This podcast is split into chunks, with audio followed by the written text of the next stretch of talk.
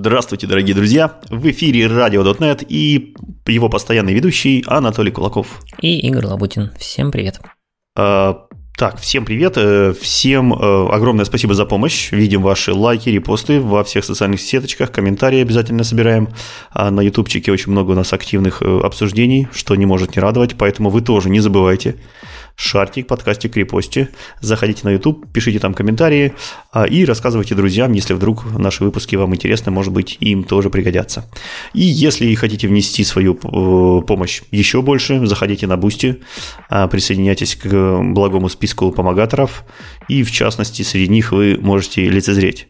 Александр, Сергей, Владислав, Лазарев Илья, Гурий Самарин, Виктор, Руслан Артамонов, Александр Юрыгин, Сергей Бензенко, Александр Лапердин. Большое спасибо, друзья, всем, кто нам помогает, шарит и вообще всячески как-нибудь помогает улучшить, изменить, усовершенствовать наш подкаст. Ну, в этот раз у нас не так много новостей, я бы сказал, от э, основной команды .NET, в смысле, что вот у нас новый релиз-кандидат и все такое прочее. До релиза у нас осталось, получается, сколько? Чуть больше месяца. Но... Хорошо, мы, да, хотя бы передохнуть можем. Там еще один релиз-кандидат будет у нас между этими месяцами. Будем надеяться, что будет, да. Подожди, Один. давай, давай, перед, перед темами их у нас очень много комментариев было насчет нашей громкой унции. О, унцы. Э, унца, да, унца, я надеюсь, стала потише. Этот выпуск будет третьим, где мы ее э, заменили. Возможно, вы это заметили, возможно, нет. Э, закиньте нам в ютубчик, пожалуйста, комментариев норм, не норм. Если кто-то был недоволен, стало хорошо, тоже напишите. Если было хорошо, стало плохо, тоже пишите. Посмотрим, ну, кто победит. Да. Да, да, посмотрим. Может, кто-то будет кричать, верните погромче, это плохо слышно и все такое. Кстати, да, если положительных не будет, что типа стало лучше, вернем обратно. Шантажист. Ну что ж, а теперь по новостям. Microsoft дал нам расслабиться, поэтому можно, наверное, осветить э, какие-то технические новости вокруг.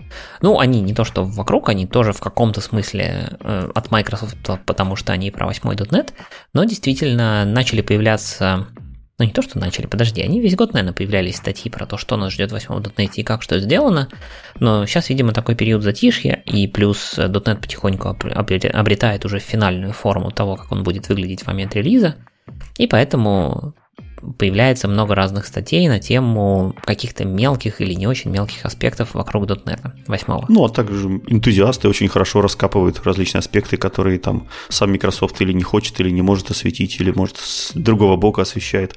В общем, это всегда такой хороший период, когда энтузиасты начинают осваивать те фишки, которые все-таки зарелизятся в новом фреймворке. В общем, и свое видение на это дают, как они там свои проблемы решают или какие там свои задачи. Это всегда интересно посмотреть. То есть нормальные прикладные use cases. Не то в теории, как Microsoft планировал, а то, как люди теперь будут этим микроскопом забивать гвозди. Да, и первый микроскоп – это штука, про которую мы уже упоминали, причем, по-моему, чуть ли не в прошлом выпуске, когда мы говорили про релиз кандидат 1, это же было, наверное, в прошлом выпуске. Это новый подход к рефлекшену. Да, да, это точно было в прошлом. Да. Мы знаем, что у нас есть э, обычный наш классический рефлекшн, который позволяет вам делать, в общем, практически все, что вы хотите с точки зрения доступа к внутреннему состоянию объектов в .NET. Ну, наиболее, наверное, один из частых способов – это вызвать какой-нибудь private метод, либо получить доступ к какому-нибудь там private полю. Для этого мы обычно делаем, что мы каким-то образом получаем объект типа. Это можно сделать либо через typeof, если вы знаете тип прям в compile тайме, либо через э, getType метод, который вам вернет тип в рантайме. Потом вы через специальный API получаете ссылку на field, точнее, ну да, ссылку на field, на объект, точнее, который описывает field внутри этого типа, а, указывая, соответственно, имя этого поля и набор флагов, то есть как, как, какой искать там instance поле, статик поле, public поле и так далее. А дальше у вас есть э, специальные методы у этого объекта getValue и setValue, через которые вы можете получить значение этого поля, либо проставить значение этого поля. При этом это методы не дженериковые, а вполне себе нормальные, которые с объектом работают. И там будет всяческий boxing, вот это все. Ну, в общем, Reflection, в принципе, не для перформанса в каком-то смысле. Мы недавно обсуждали, что на самом деле есть там и про перформанс тоже улучшение, там что-то стало кэшироваться, где-то стало генериться делегаты, это для вызова методов через Reflection, и в общем и целом стало побыстрее, но тем не менее. А, теперь у нас есть новый метод, а, получать доступ к закрытой информации, И это происходит, происходит через новый атрибут, который называется unsafe accessor attribute. Само слово unsafe название подразумевает, что, наверное, в обычном коде лучше им не пользоваться, но если очень надо, и вы знаете, что вы делаете, то вы можете это сделать. В этом атрибуте у него в конструкторе можно указать либо только kind того, к чему вы собираетесь доступиться, либо kind и имя там где-то нужно. Сейчас поддержаны 4 kind, это конструктор, ну в этом случае никакого имени не нужно. Можно указать метод или field, тут понятно имя обязательно, и оно должно совпадать с именем метода или филда. И еще можно указать kind property, и тогда в качестве метода нужно указать например, set подчеркивание имя property, ну, либо get подчеркивание property, соответственно, метод, который, по сути, вызывается. То есть вы указываете тот самый автосгенеренный метод, с помощью которого осуществляется доступ к property. Или он может быть... Ну да, он в любом случае автосгенеренный, даже если вы get блоки указали явно в коде. Дальше вы делаете следующую конструкцию. Ну вот в примере в статье а, у нас есть тип counter, у которого есть поле внутри типа int. И для того, чтобы к нему достучаться, вам нужно сделать следующее. Вы пишете функцию, которая будет иметь следующий прототип. Во-первых, она будет static extern. Наверное, вы не часто пишете extern функции в C-Sharp. Возвращать она будет ref int, потому что поле типа int. Называется она как угодно, но в данном случае она называется getCountField. И аргументом она принимает объект того типа, к которому вы пытаетесь заступиться. То есть в данном случае counter. Все типизировано, все вообще замечательно. Вы размечаете этот метод. У него не будет тела, это просто объявление, ну, как в PainVoke, короче. Вы размечаете его атрибутом onSafeAccessor Attribute, где указываете, что вы хотите получить доступ там, к полю, к филду и именем count, например, как он там называется внутри. Дальше, там, где вам нужно получить доступ к этому филду, вы вызываете этот статический метод, передаете туда объект, э, у которого вы хотите узнать это private, получить доступ к этому private полю, и получаете в, в ответе ссылку на это поле. В результате вы можете по этой ссылке либо прочитать значение, либо вы можете записать. Синтаксис получается довольно странный, вы в C-Sharp не часто такое увидите. Синтаксис будет что-то в духе get count field, скобочка открылась, там дальше название инстанса вашего объекта, там переменный, там counter, скобочка закрылась, присвоить, там 5. То есть вроде как какой-то странный типа, вызов функции слева от знака присваивания, от оператора присваивания. Ну вот, поскольку там refint, то так можно. Зачем это сделано? Казалось бы, это сделано для перформанса, потому что это будет работать офигенно быстро, и там бенчмарк, что-то типа там reflection вариант 32 наносекунды, а этот вариант 0, что-то, по-моему, 3, если я правильно помню, то есть типа в 100 раз быстрее, чем Reflection. Но на самом деле основная цель это Native AOT. Проблема в том, что в Native AOT Reflection очень ограничен. А еще в Native AOT работает э, тримминг, который может повыкидывать вообще все, что можно из вашей сборки, без учета доступа по Reflection, ну и ваш Reflection работать перестанет вообще, даже если бы он хоть как-то работал. А эта штука, она compile time, поэтому в, в compile time будет известно, какое, э, что можно оставить, что нельзя оставить, кому у вас есть доступ, кому у вас нет доступа. Здесь будет явно ссылка на нужный вам тип, и поэтому этот самый триминг его не уберет. Есть еще гора ограничений у этого метода и способа доступа. Пока не поддерживаются то, что они называют private или internal типы, то есть если у вас есть чужая сборка, в которой есть тип, который internal, несмотря на то, что весь код, ну вот этот вот новый код, который вы пишете, unsafe accessor attribute, он навешивается снаружи этой сборки, то есть вы пишете его в своем коде, все равно работать не будет. Пока. Не поддерживается таким образом доступ к статическим методам и к статическим полям. Все, все это, я так понимаю, запланировано уже на 9.NET, так что ждем там. А еще хотят сделать generic версию этого атрибута, не очень понимаю зачем, потому что типы там фактически не указываются, ну, наверное, зачем-то полезно будет. Вот такая вот тема. Если вам, если вы зачем-то использовали много всякой разной рефлексии для того, чтобы иметь доступ к private полям или private методам, мне кажется, что несмотря на слово unsafe, вполне можно это в восьмом .NET использовать нормально, потому что если вы используете Reflection, в таком виде вы уже сами по себе unsafe, и просто лишний раз подчеркнуть в коде, что это unsafe операция будет вполне не лишним. Заодно работать будет быстрее. Ну, надо просто коллег предупредить, чтобы они сразу в обморок не падали. Э, там какую-нибудь ссылочку на документацию оставить. Ну да, но как бы это же будет нормальный код такой, типа просто unsafe, название атрибутика, ничего такого. Слушай, ну и не очень честно, что авторы называют эту штуку как э, или замена рефлекшена, или новая версия рефлекшена, или что, еще что-то с рефлекшеном, потому что это всего лишь навсего один из методов рефлекшена. Сам по себе reflection намного мощнее. То есть это никакая не замена и ничего такого.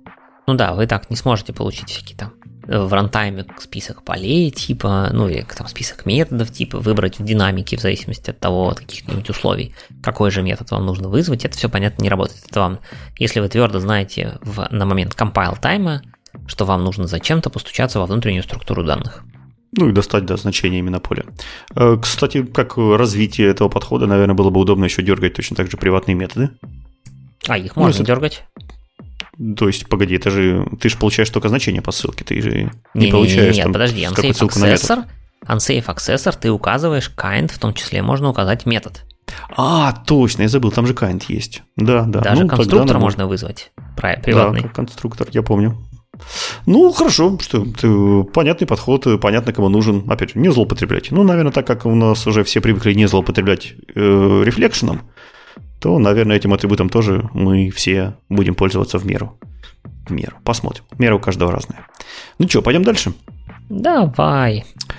Так, а дальше я хотел бы вам рассказать про улучшения в System Tech JSON. Да, мы в прошлый раз обсуждали релиз-кандидаты, там MAU и Entity фреймворки. В общем, один из ключевых компонентов System Tech JSON мы пропустили.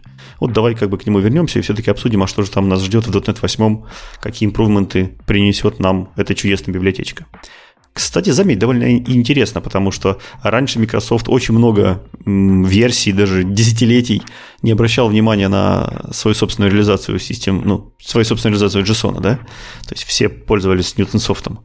И как бы всех это устраивало, в том числе даже сам Microsoft пользовался Newtonsoft.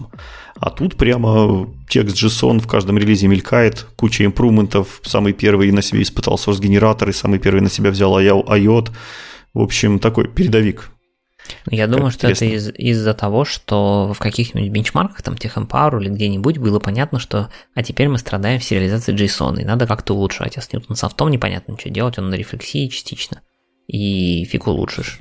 Мне а... кажется, там все эти бенчмарки, они больше про вызов каких-нибудь, э, ну, REST-методов, HTTP методов, которые просто возвращают есть. тебе бади. А кто их там парсить-то будет? Зачем тебе бади парсить? И там разные есть. Там есть бенчмарк, который сериализует JSON-чик. Угу. На стерилизатор? Да. Ну, допустим, допустим. Ну, все же, мне кажется, уже к нему внимание больше, чем к ASP.NET. Так что, может, не ну, только бичмарка дело. Может быть, нам надо вернуться на, не знаю, сколько, два года назад, три года назад и посмотреть мотивацию, зачем это было придумано. Но придумано, придумано. Место такое. Source-генераторы, по крайней мере, действительно, это, пожалуй, одно из первых мест, где они были так широко применены. Ну и, кстати, в source-генераторах-то первые изменения всегда и описываются, потому что, наверное, наиболее незначимы там, ибо сейчас, э, да и всегда, в принципе, source-генератор это является основная движущая сила IOTA, native IOTA, а, поэтому все их очень любят. Э, давайте же посмотрим. Прежде всего, в, теперь, ну, как мы уже сказали, да, у нас э, сериализация джессоновская поддерживает source-генераторы. То есть вы можете сделать специальный контекст, э, partial класс, навесить на него веселый атрибутик, нажать build, и вам source-генератор сгенерит класс строго типизированный под сериализацию и десериализацию вашего конкретного объекта. Там уже будет минимум какого-нибудь боксинга, совсем не будет э, рефлекшена, и он будет э, обращаться напрямую там, к вашим свойствам, геттерам, сеттерам, в общем, все как положено. Как будто вы заполняете ваши классики сами и сериализуете ваши классики сами, прямо в своем коде, прямо ручками. В общем, это вот магия source-генератора. И поэтому ее первый вот э, улучшают в каждый релиз, потому что она дает максимальный эффект на очень много областей, которые связаны и с перформансом, и с много чем еще. Так вот, как раз. Теперь вот эти source-генераторы, которые у нас умеют сериализовать, десериализовать, а, поддерживают такие ключевые слова, как required и init. Это довольно новые ключевые слова, поэтому я напомню кратко, что слово init, а, которое проставляется там в свойствах, оно было добавлено для того, чтобы обозначить, что данное свойство можно заполнить во время создания объекта. Потом через версию разработчики вспомнили, что можно заполнить это совсем не значит, что люди будут заполнять. И придумали еще одно ключевое слово, которое назвали required. который обозначает, что данное свойство должно быть заполнено во время инициализации объекта. Так вот, теперь сериализаторы умеют понимать эти слова и умеют, соответственно, правильно заполнять ваши DTO-шки. Если вы десериализуете какой-нибудь response или request, то сериализатор радостно вам э, проинициализирует поля required и init э, с учетом их семантики. Э, дальше добавили э, интересный generic атрибут, э, который призван уменьшить как раз-таки runtime, runtime специфику для кодогенерации. В общем, мы раньше могли преобразовать enum в строки с помощью специального атрибута, который назывался JSON String Enum Converter. А, и этот конвертер, соответственно, для преобразования ему необходимо нужно, нужно, нужно было рантайм информация. В общем, теперь добавили generic версию этого атрибута, который вы в качестве дженерика передаете как раз-таки тип этого енума, и больше э, никакая э, генерация в рантайме не нужна, кодогенерация. И мы, соответственно, можем в кодогенераторах использовать э, код полностью без рефлекшена, полностью без рантайма. Что, соответственно, у, у удовлетворило Native IOT. Теперь IOT очень рад, и с этим атрибутом еще лучше будет оптимизировать ваш код. А, так, теперь еще эм, расширили возможности JSON Source Generation Options. Эти опшены э, даже не options, а атрибут, который олицетворяет эти опшены. То есть у нас есть два способа настройки JSON-сериализатора. Первый – это через через JSON опции, да, это класс, в котором вы там собираете, э, нужно ли там скипать э, запятые, нужно ли учитывать комментарии, какой буфер сайз у сериализатора, короче, все свойства данного сериализатора. В общем, и есть такой классик, как JSON Source Generation Option атрибут. Этот атрибут вешается как раз-таки над будущим классом, который, который в себе сгенерит сериализатор и соответствующим образом настраивает сам сериализатор.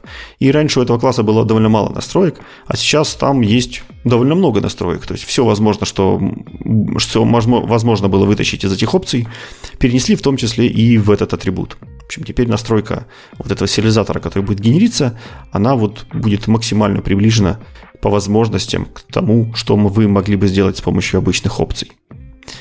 А еще одна интересная э, свитчер появился, такой фичи-свитчер. А, это запрет рефлекшена по умолчанию.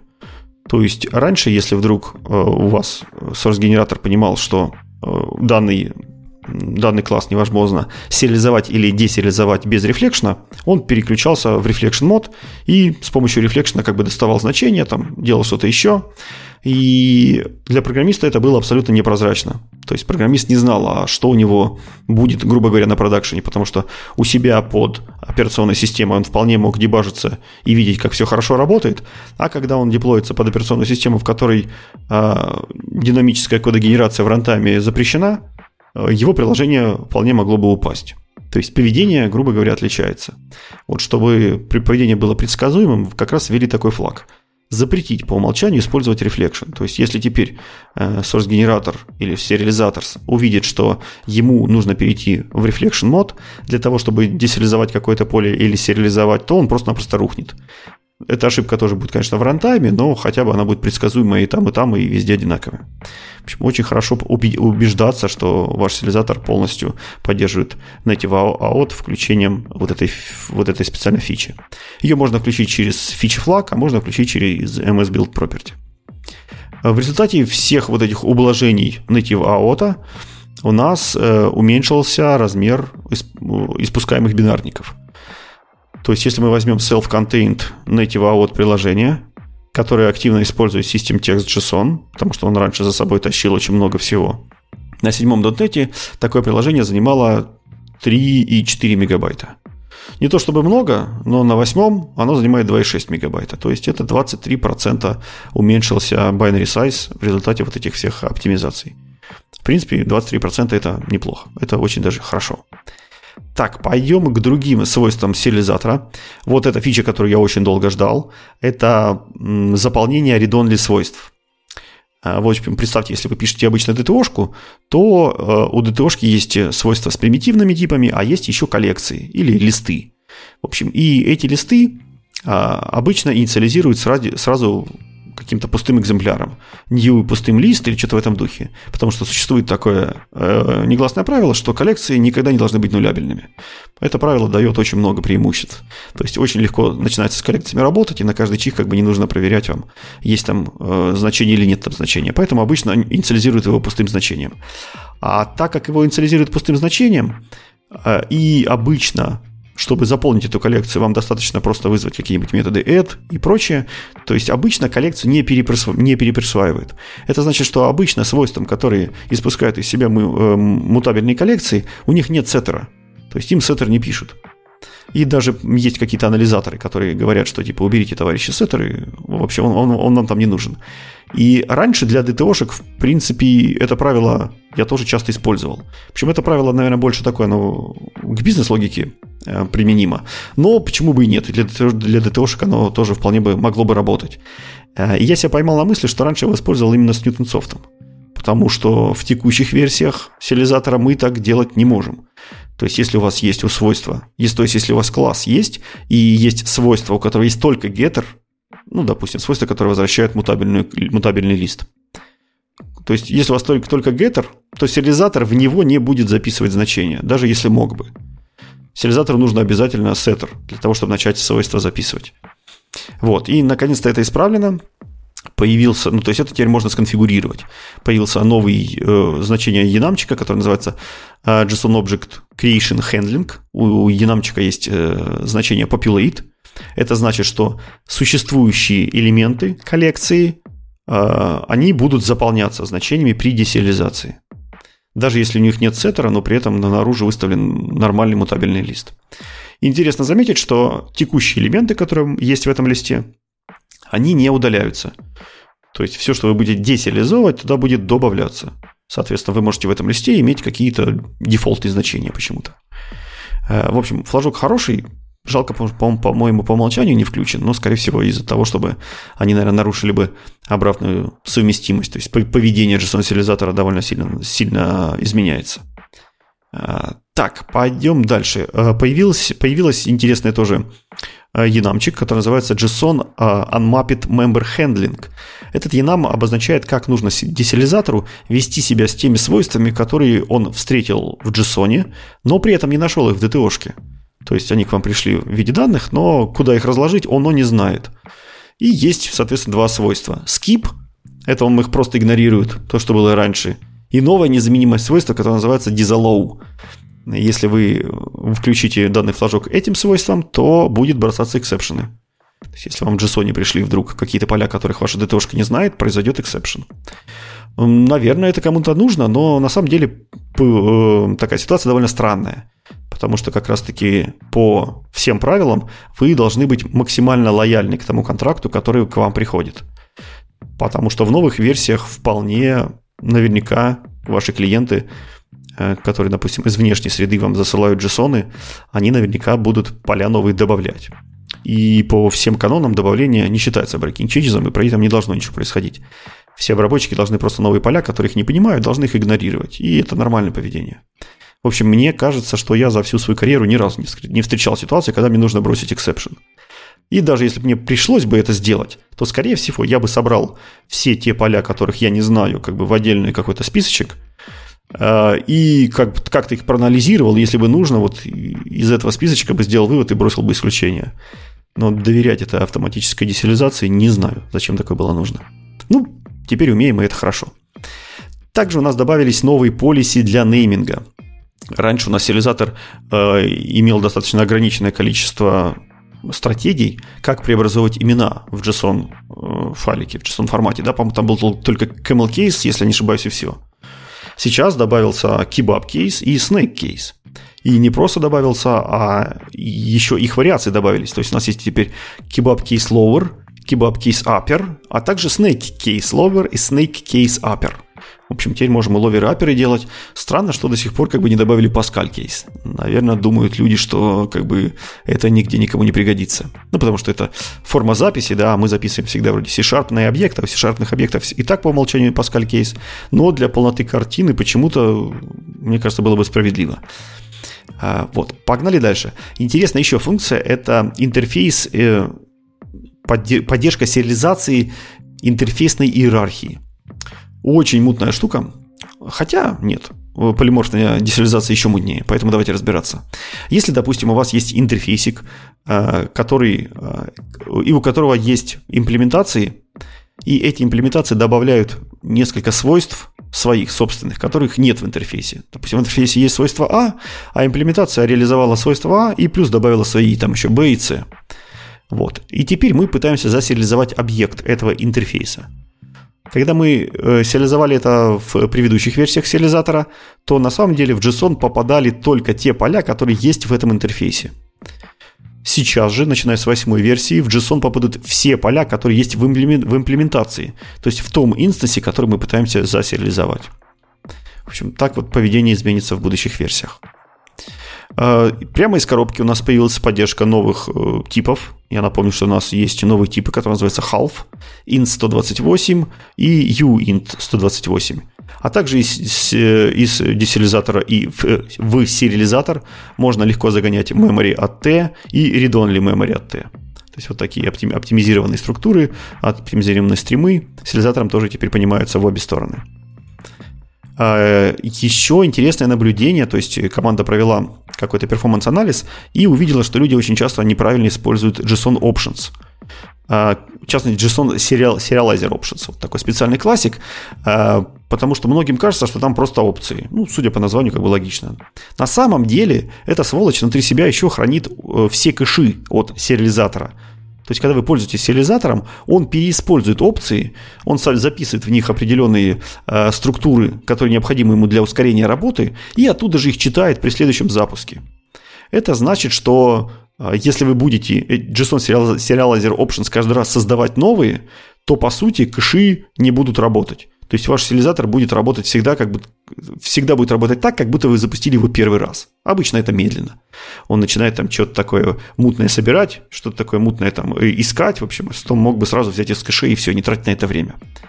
Это не, ситуацию немножко изменили, как бы Microsoft поняли свою ошибку и перенесли часть кэшей в некий расшаренный кэш, к которому теперь обращаются все сериализаторы. Но все же в опциях кое-что осталось, что все-таки делает переиспользование одного инстанса опций э, очень полезным для, вашего, для вашей производительности.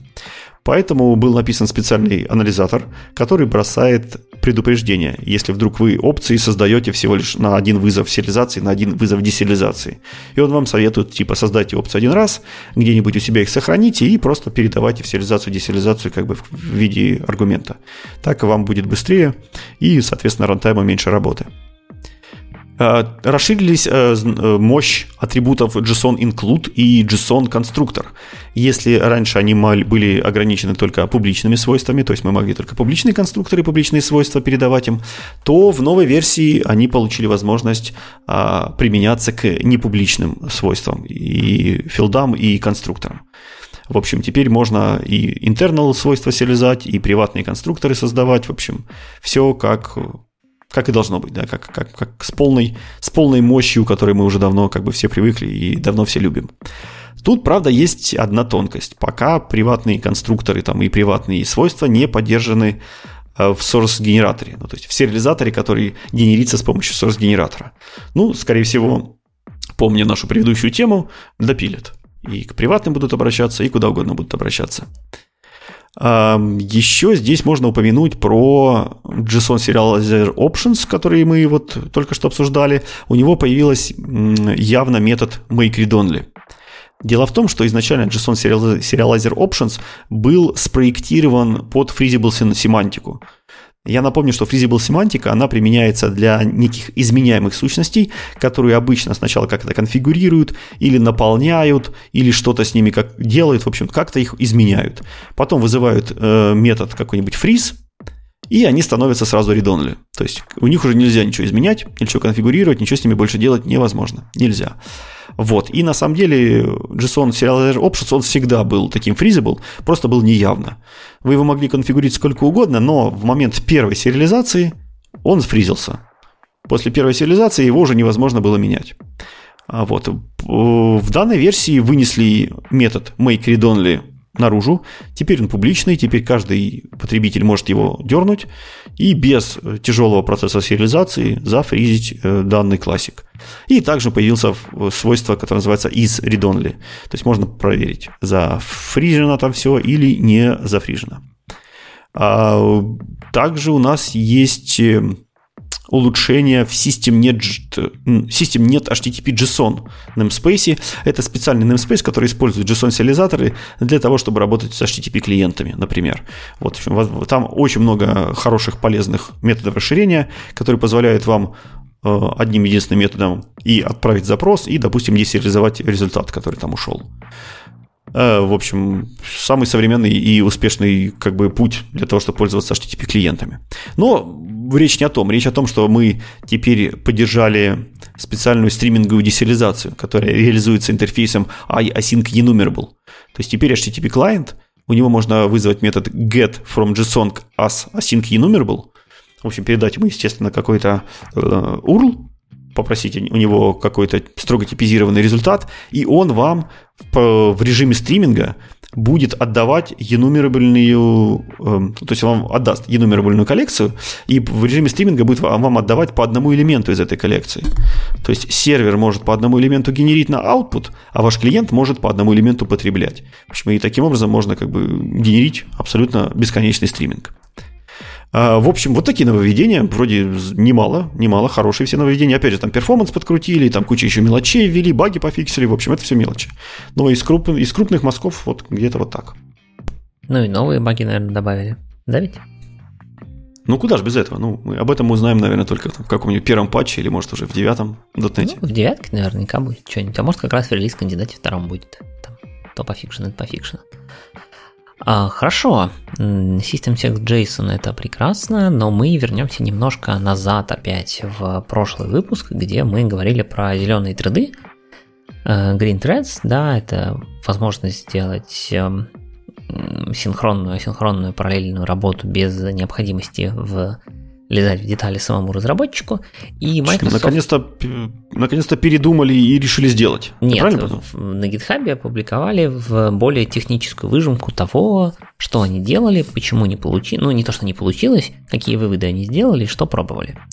А статья, ну это не статья, это точнее вики Markdown документ, э, который находится в репозитории Runtime Lab, ссылочку у нас. Погоди, а чем это отличается от статьи? Ну, чего ты придираешься к формату? Ну, ладно, ладно, статья, хорошо. Markdown. Многие блоги ведут в вики гитхаба, и, и даже выше гитхаба ведут блоги. И нормуль читают люди. Хорошо, ладно. Пусть будет статья в блоге, называемым Runtime Lab Blob Feature Green Threads Docs Design Features Green Threads.md. Неплохо, вот тут надо нам поучиться, слушай, какое хорошее название. Да. Солидно. Э, короче, в Runtime Lab это такой репозиторий в организации .NET, где идут всякие разные эксперименты над рантаймом.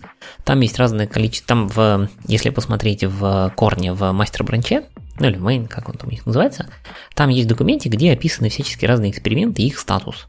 Где-то они завершены, где-то они идут, и каждый эксперимент живет в своей ветке. Вот, соответственно, для Green Threadов есть своя ветка, можно там посмотреть, и что было сделано, и вот ту самую статью, про которую мы сегодня говорим, про то, а, что же было сделано. Итак, значит, давайте еще раз пробежимся, вспомним, во-первых, что такое green треды, зеленые треды, так называемые, это в каком-то смысле альтернатива обычным э, тредам в операционке. И почему они зеленые? Потому что нету разницы, функции, короче, теряют свой цвет, да, перестает быть важно, асинхронная или синхронная у вас функция, они все выполняются на вид, точнее код пишется так, что они выполняются на вид синхронно, а они сами по себе внутри думают, нужна им синхронность или не нужна. И цели того, чтобы внедр... проверить вот эти гипотезы про Grain 3D были такие. Во-первых, надо было понять вообще, какие у нас есть ограничения и что нам придется трогать в рантайме, если мы хотим это реализовать. Во-вторых, что нам нужно будет, придется трогать в BCL, да, в Base Class Library и в потенциально коде заказчика, то есть в наших обычных программах. Ну и померить производительность. А, Причем, а, при, когда мы говорим померить производительность, не было цели прям сравнить с асинковейтами. Была цель понять абсолютную производительность и понять, насколько мы, в принципе, можем это сделать как, как, как вообще фичу. Или не можем, и производительность будет просто плохая. Вот. Там получился в итоге сравнение с async но это такой побочный результат, но он не был основным. Значит, э, во-первых, что они хотели, ну как бы, какие более-менее ограничения, да, они себе поставили, да, и пытались им следовать. Во-первых, как можно меньше менять API. То есть на верхнем уровне то, что видит пользователь, э, поменялось буквально три опишечки, то есть у треда добавился пропертя, что он зеленый он или не зеленый, у таска появился метод run as green thread, как дополнение к рану, ну и task wait там пришлось немножко подхачить, чтобы он правильно вел себя на green threadах. Э, на самом деле, насколько я понимаю, его именно паблик API э, не поменялся, поменялись внутренние реализации серьезно. А с э, высокоуровневые API тоже пришлось менять, но не в смысле их сигнатуры, а в смысле внутреннего поведения. То есть все API, которые работают с сокетами и с файлами, пришлось их менять. Причем пришлось менять довольно интересный момент – у нас, ну, как вы знаете, в .NET мы сейчас говорим, что надо везде использовать async. Если у вас синхронные, это прям не очень здорово, используйте async await. Асинхронные очень часто делаются через асинхронные с помощью всяких разных странных паттернов. Это называется sync over async, и это считается не очень хорошим паттерном. Вот, а на Green 3D нужно как раз наоборот. Даже если у вас есть асинхронный метод, его нужно вызывать как бы синхронно, и пусть сам рантайм разбирается а пришлось немножко вот над сокетными и файловыми опишками поколдовать для этого, ну и Kestrel там подхачить, чтобы он тоже правильно с этим всем работал. Выяснилось, что некоторые фичи .NET весьма проблематичные с точки зрения дружбы с гринтредами. А именно, во-первых, есть так называемые by reference параметры, то есть когда вы передаете параметры by, э, через референс. Потому что, ну, там обычно референс, в большинстве своем референс будут идти на стек, а поскольку у нас стек свой собственный, то там возникают вопросы, что с ним делать. И особенно если эти параметры дальше куда-то передаются, например, какой-нибудь нативный код. Э, потому что нативный код ожидает эти указатели на свой нативный стек. Непонятно. Ну, всякие function поинтеры не очень хорошо работают. Тоже надо с ними что-то хачить. По invoke, смотри, опять же, работа с нативом. Выяснилось, что некоторые security фичи операционки – не совсем дружат, потому что есть всякие странные, ну, они не странные, они понятные, мы, кстати, про них когда даже говорили, я помню, в каком-то из выпусков, и есть такая штука, называется Shadow Stack, то есть она предназначена для того, чтобы следить за переполнением буфера и всякими такими атаками, то есть чтобы вы через какие-нибудь атаки не, не сделали так, что на стеке у вас появится какая-то фигня, у вас операционка, она на самом деле, грубо говоря, как я понял, эту фичу держит некоторую копию стека и там периодически сверяет, что они плюс-минус одинаковые. Не вдавался в детали, как это работает, но понятно, что если мы заменяем нативную реализацию стека на свою, а в Thread это нужно сделать, то поскольку он может прыгать между разными потоками, поэтому стек вызова должен быть свой собственный, то всякие такие security фичи идут, ну, прям непонятно куда. Также на винде, по крайней мере, операционка может внезапно практически в любом месте начать выполнять свой собственный код на юзерском потоке, например, в результате какого-нибудь исключения. То есть, если мы там, не знаю, не смогли доступиться к какому-нибудь кусочку памяти, вырабатывается исключение, которое, возможно, подгрузит этот кусочек, например, с диска. И этот код, он, он тоже где-то должен исполняться, и он исполняется как раз на том самом потоке, где мы сейчас и исполняемся. А с GreenThread непонятно, где это будет. А, текущий паттерн async await тоже не идеально совместим. И штука, которая очень много используется внутри BCL, это thread. То есть довольно много используется это для оптимизации. То есть, например, известная техника, что string builder штука дорогая, плюс он кэширует внутри массивы, поэтому, когда мы объявляем string builder, помечаем его thread в итоге каждый thread э, использует свою копию, по сути, э, string builder, в большинстве случаев нам не нужно прерываться между э, стринг-билдерами в какой-нибудь async да, то есть у нас есть набор строчек, мы из из них как-то синхронно все собираем. Поэтому thread вариант здесь как раз работает нормально, никто не сможет перехватить нас в серединке и зависать тот же самый э, builder. Так вот, это все работать будет, ну, не будет, если оставить старый thread а если делать их на green thread чтобы они были с thread на green thread там свои трудности, потому что гринтредов может быть миллионы, и как все это хранить, тоже непонятно. А когда начали реализовывать, выяснилось, что тоже не все хорошо, потому что команда честно написала, что типа у нас инженеры больше знакомы с виндой, поэтому мы делаем первую реализацию для винды. И выяснилось, что виндовая, винда как операционка не очень готова к Green Thread. Смотри, вот выше там всякие исключения, вот это все. Э, очень плохо стали почему-то работать э, стандартные механизмы типа Event Tracing for Windows и WinDBG. Как только внутри, э, внутри приложения начинают появляться вот такие вот фейковые колстеки и все такое прочее, видимо, логика обхода стеков во всех этих тулах, она довольно сильно ломается и не ожидает увидеть там каких-то странных вещей, а там они есть. И все ломается. А, плюс каждая комбинация операционки и архитектуры требовала написать некоторую свою собственную там э, сборку для поддержки гринтредов на такой комбинации. Это прям ну, довольно тяжело и долго, поэтому делали только для винды для начала. А теперь немножко про детали. А что, собственно, сделали? Сделали довольно хитрую штуку. А, работает следующим образом. Во-первых, для того, чтобы мы могли смело э, эти самые грин-треды э, кидать между разными реальными потоками, то есть идея же в грин-треда в чем? Что мы как будто бы живем в треде, и у нас линейный колл-стек. Но на самом деле, если у нас происходит некоторая асинхронная операция, там обращение к диску, обращение к сокету, еще куда-нибудь, то мы этот тред green thread забираем с как бы исполняемого операционкой потока, он там где-то лежит, ждет, а потом, когда возвращается результат, мы его как бы возвращаем на обычный поток и значит, продолжаем исполнение. При этом call stack виртуальный, он должен быть все тем же линейным. Поэтому сделали так называемый сегментированный стек. Ну, в некотором смысле связанный список кусочков.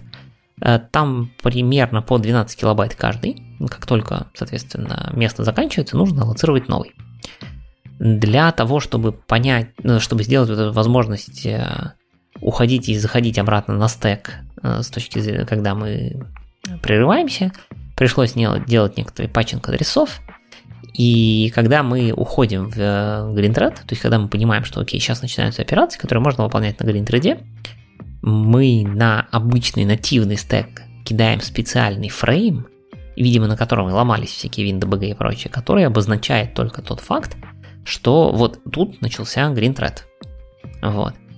А потом, если нам нужно, например, вызвать какой-нибудь invoke, то мы в гринтредовский стек кладем специальный фрейм, в котором написано, что а мы пошли обратно в обычный нативный thread, ну и поинтер, соответственно, туда.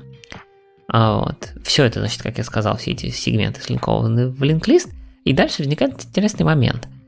В обычной операционке как если у вас просто выполняется ваше приложение.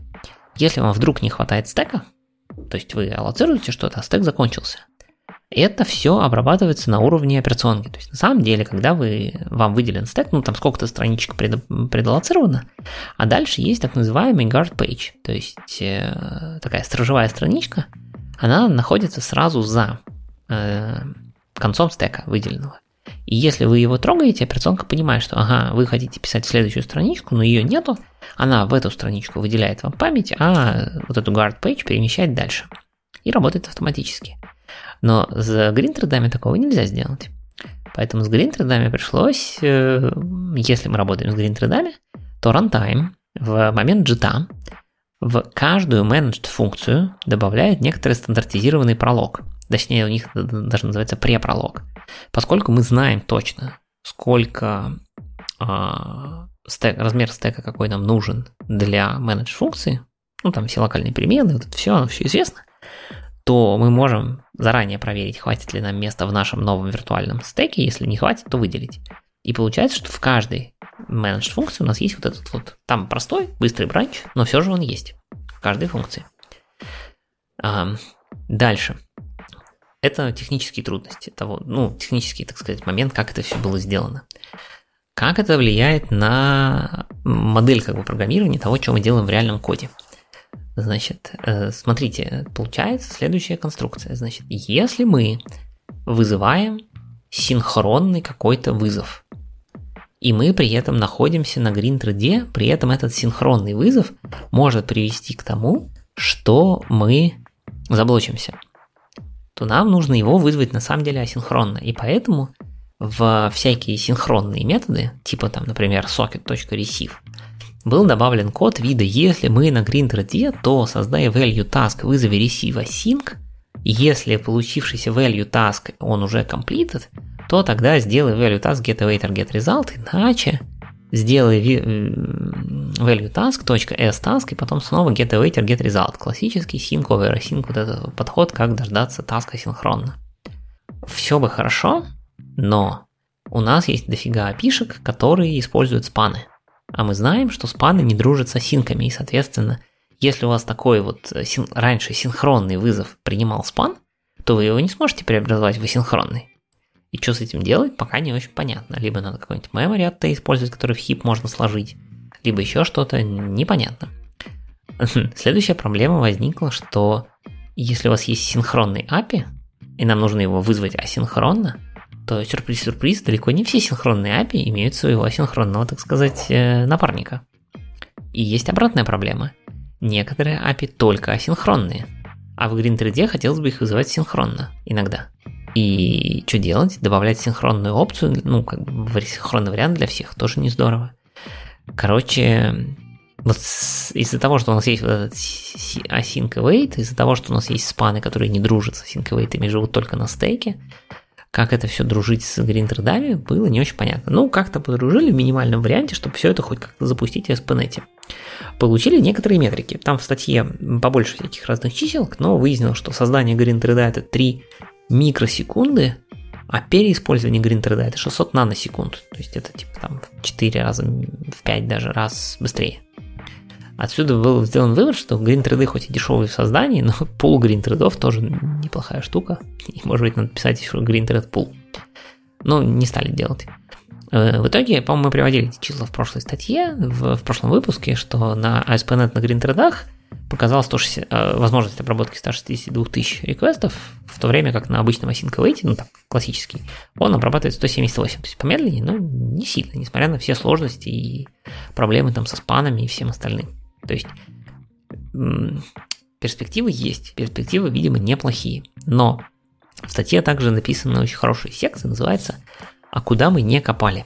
То есть мы типа копнули чуть-чуть, мы что-то проверили, но на самом деле осталось еще огромное количество вещей, которые мы не посмотрели. Во-первых, мы не особо смотрели на то, что будет нужно менять в коде пользователей.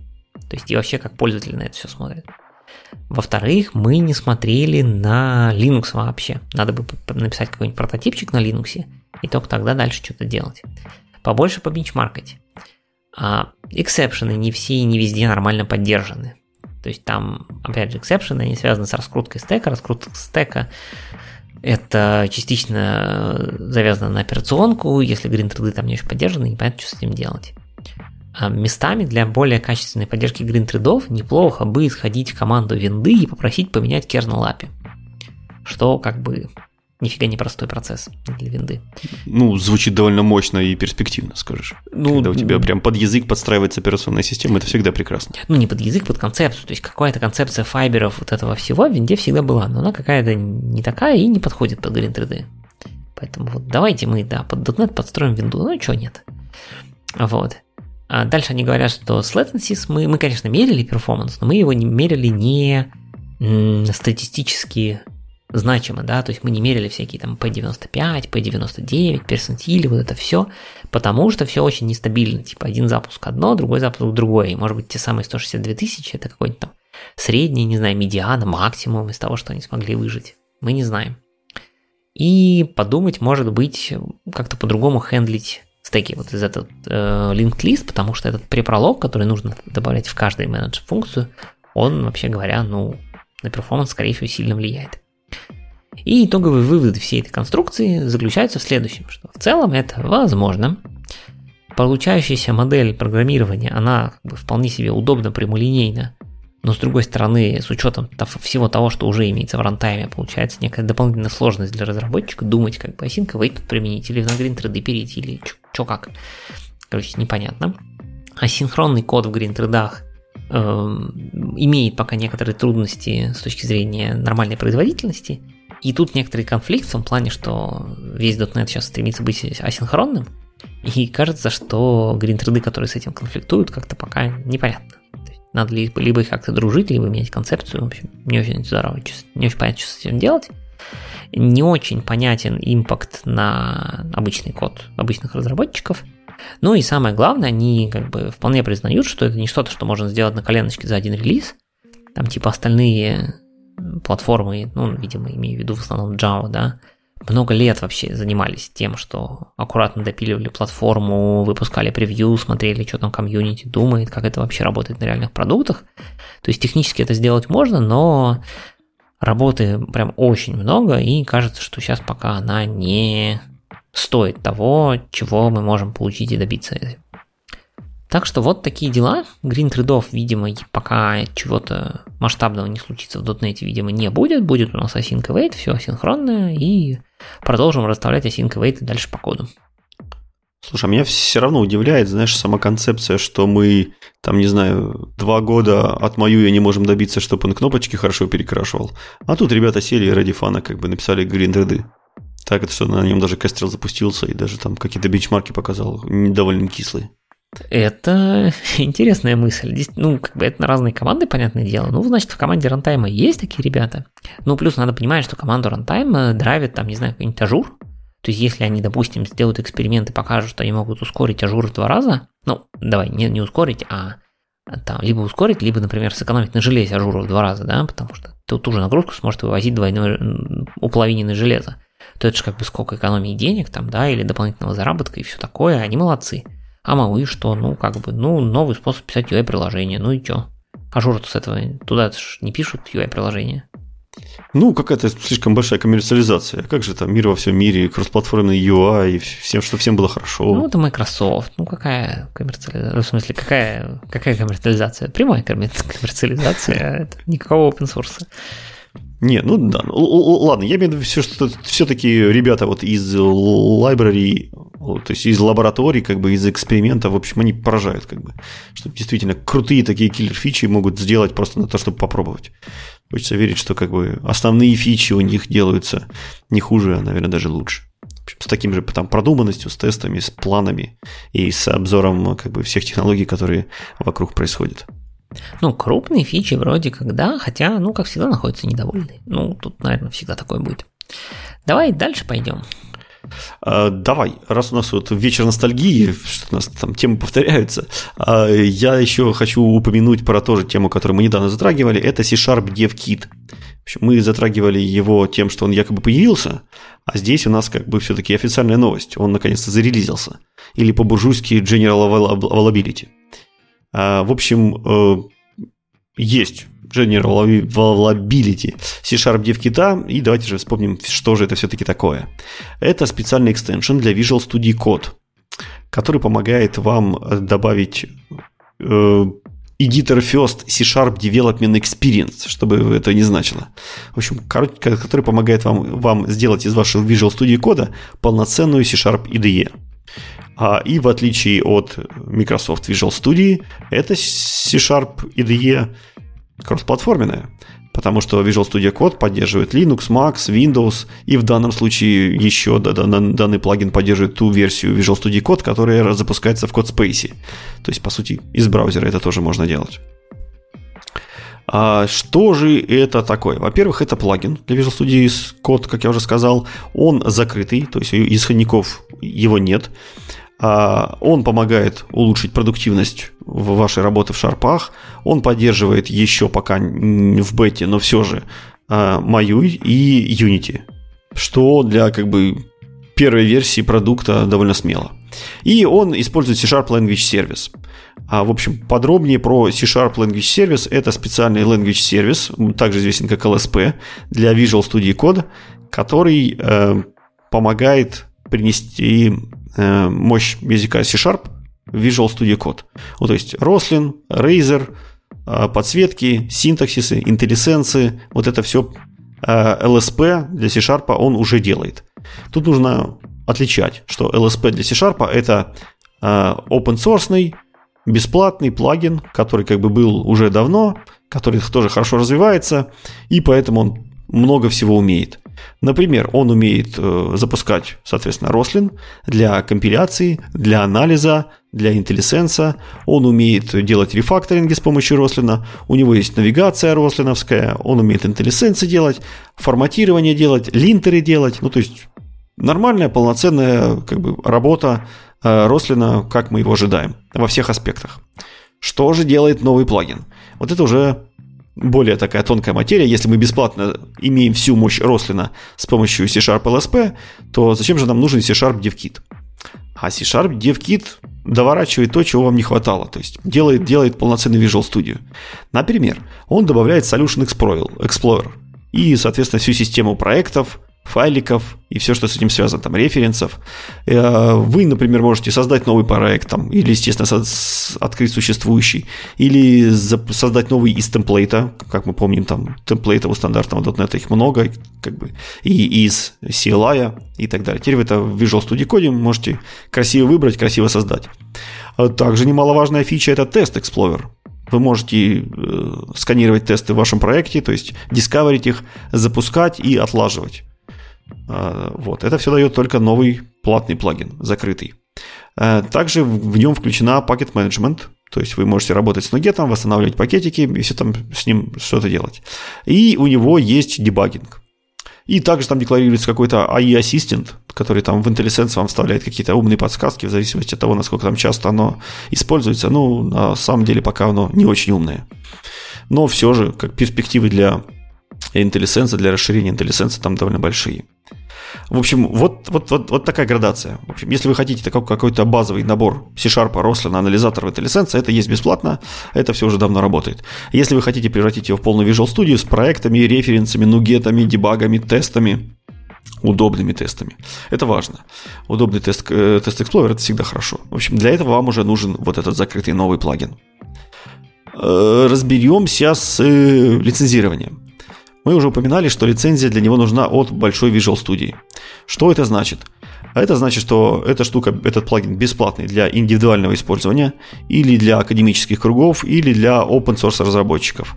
То есть все те же самые условия, что у Visual Studio Community. Visual Studio Community Edition такая же точно ситуация. Можете использовать бесплатно вот в определенных вот этих сферах. Если вы же все-таки организация, то там уже придется раскошелиться. Вам нужна подписка на Visual Studio Professional или Visual Studio Enterprise. И все бы интересно, но если мы уже сравниваем этот инструмент, эту, по сути, IDE-шку из, Visual Studio кода, э, кросс, пусть да, кроссплатформенную и все такое, но если мы сравним, сравниваем с другими конкурентами, а здесь, наверное, единственный конкурент это Rider, то плагин для Visual Studio Code выходит дороже, чем Rider. Вот. Но у Rider уже за плечами как бы богатая история, куча плагинов, миллиарды настроек. А у плагина от Visual Studio Code пока ничего. Вот первый релиз тебе на тебе э, состоялся. Э, вот такая какая-то неровная схватка идет. Ну, посмотрим, посмотрим. А я поставил, попробовал. В принципе, первые три раза оно мне крашнулось на существующих проектах, но потом заработало. И, к моему удивлению, заработало очень хорошо. В принципе, скорость поражает. А, то есть можно было там перейти на definition методов, отыскать юсаджи, вернуться обратно, запустить тесты. А, в общем, удобство и скорость работы, и скорость подсветки, скорость, скорость IntelliSense на высоте. Поэтому как кроссплатформенная тулзень, которая в принципе, неплохой IDE, там можно и дебажить, и запускать тесты, и все в этом духе. Э, это очень хорошая альтернатива. Притом надо учитывать, что райдера как бы бесплатного нет. Там у него бесплатной версии нет, у него надо только покупать или там какой-нибудь trial период или что-то в этом духе. А для индивидуальной работы, в принципе, кросс-платформенная IDE – это безальтернативный плагин получается. Ну, то есть он рвет пока все, все что было до, до него как стоячих. Ну, наверное, видится, да, какая-то неплохая альтернатива той Visual Studio for Mac, которые закрыли. Правда, скорее всего, в той Visual Studio for Mac были какие-то специфики именно для Mac. Вот здесь это пока не прослеживается, но, скорее всего, добавят, потому что как бы площадка для будущих наворотов, наворотов, как бы для будущего развития очень хорошая. Ну и задатки у нее прекрасные. Ну, это же Visual Studio код, еще там 10 плагинов допишут, и будет тебе полноценная Visual Studio. Ну, именно так, да. При этом они их пишут как бы там круглосуточно и огромным количеством человеков. Поэтому допишут. Если, видишь, сразу же задекларировали и поддержку Unity, и поддержку Маюя, то уж какую-то жалкую поддержку macOS тем более, тем более допилит. Ну, там свои трудности, но наверняка допилит. Может, даже уже есть, просто мы особо так не разрабатываем, поэтому не следим. Э, давай дальше. Дальше у нас статьи от э, любимого нашего Эндрю Лога, которого мы довольно давно, мне кажется, не смотрели. Наверное, пара выпусков его у нас не было. Ну, вот он вернулся, и он вернулся с э, довольно нестандартной для себя статьей, я бы сказал. Значит, это все про новые .NET 8 Identity API endpoints. Давайте для начала вспомним, что это такое, зачем это надо, а потом поговорим про то, что об этом всем думает а, Энди. Значит так, у нас всегда можно было в ASP.NET Core добавить аутентификацию и авторизацию. У вас всегда была такая опция, можно было сказать. Это называется ASP.NET Core Identity Framework. У него он в каком-то смысле многослойный, то есть у него есть некоторый слой э, моделей это классы типа Identity User, Identity Role. У него есть класс, э, класс, слой хранения, это различные stores, э, которые сохраняют, собственно, данные о пользователях, о ролях, о той, на чем там куких и всем остальном, что там выдается или настраивается.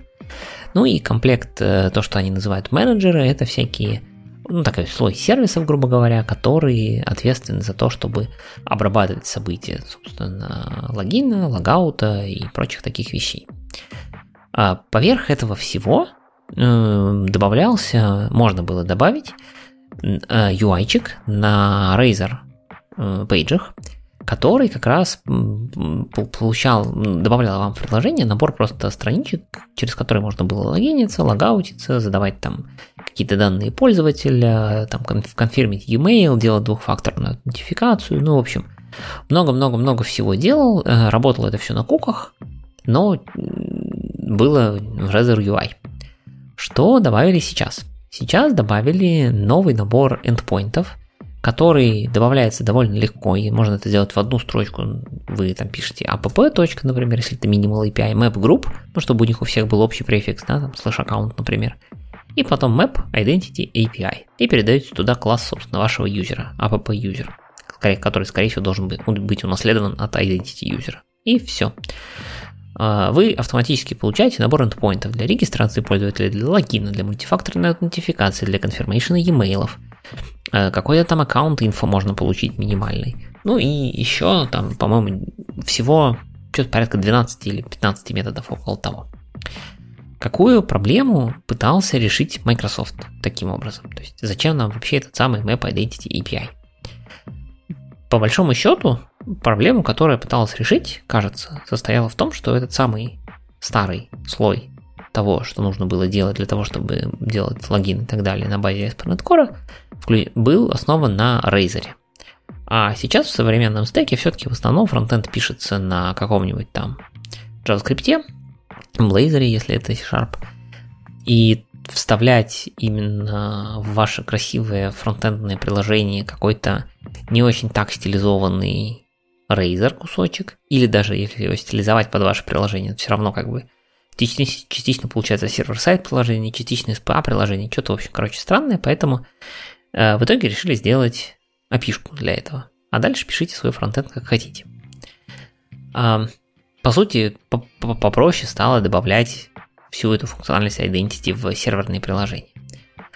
Что вы могли сделать бы, если бы не было вот этих identity API? Ну, не то, что могли, что народ делает. Во-первых, можно использовать дефолтные эти самые Razer UI, как-то его кастомизировать и нормально, будет работать. Во-вторых, можно добавить полноценную поддержку OAuth OpenID Connect и, соответственно, использовать какой-то сторонний провайдер. Там Octo, Google, Azure, как там он называется, они переименовывали недавно, Entra теперь это называется. Короче, куда-нибудь туда идти. Можно сделать свой собственный identity сервер и не использовать сторонний, а использовать свой в виде отдельного приложения.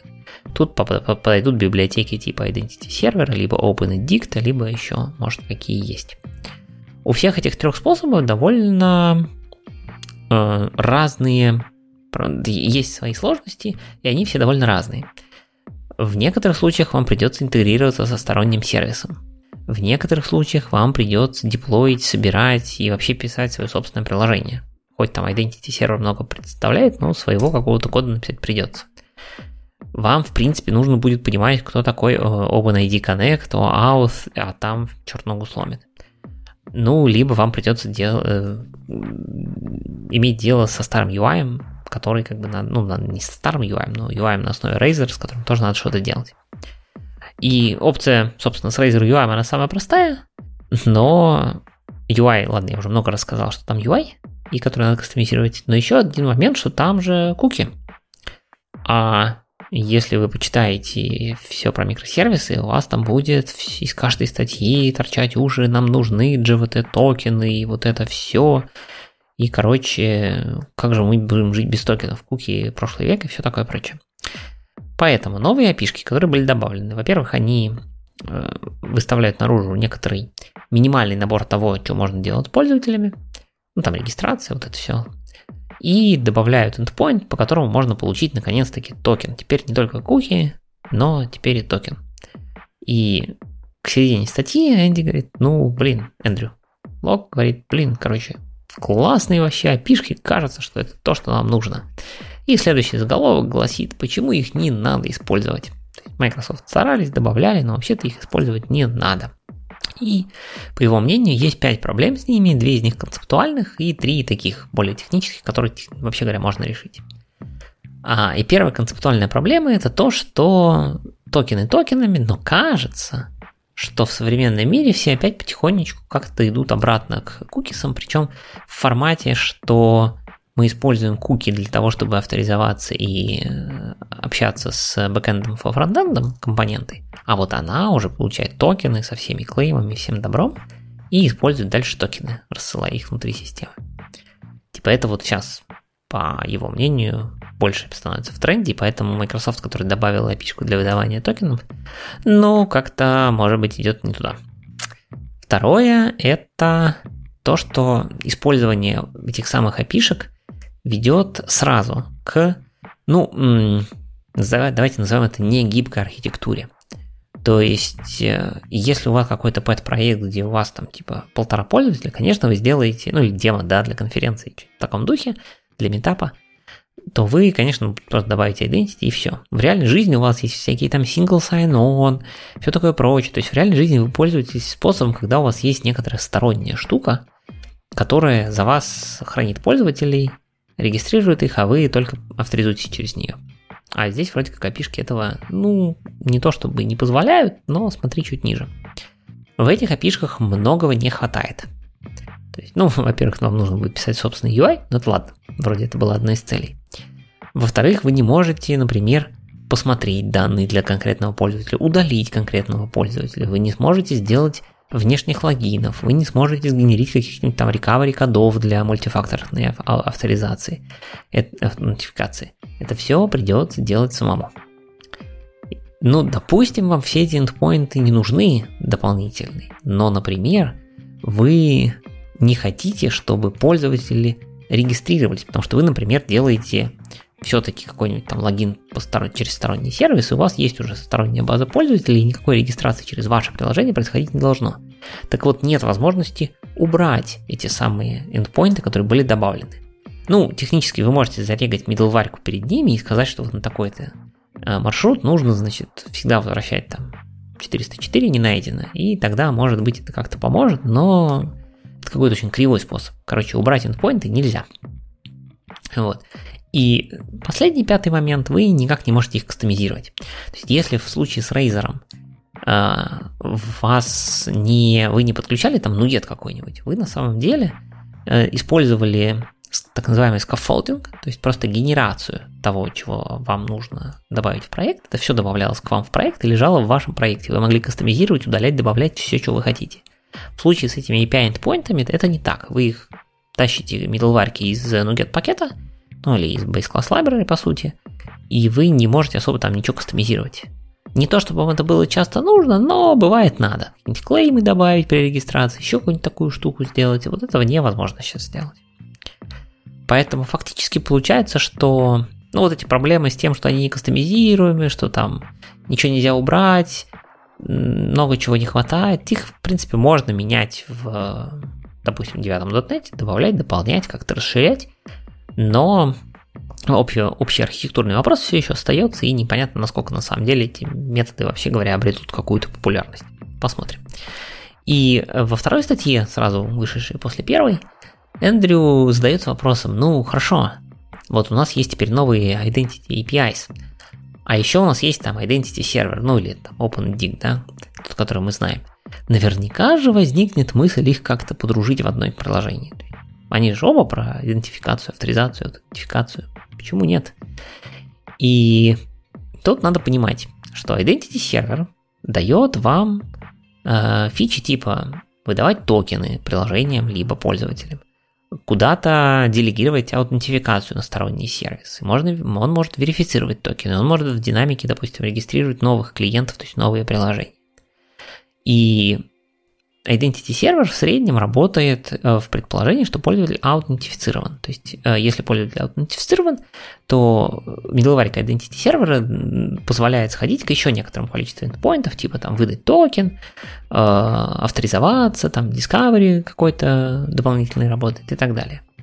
И кажется, что если подружить Identity Server с API, то будет не очень, потому что API умеют выдавать токены, но они выдают так называемые opaque токены, то есть те, которые, ну, как-то прозрачные, да, то есть мы, это не GVT токены.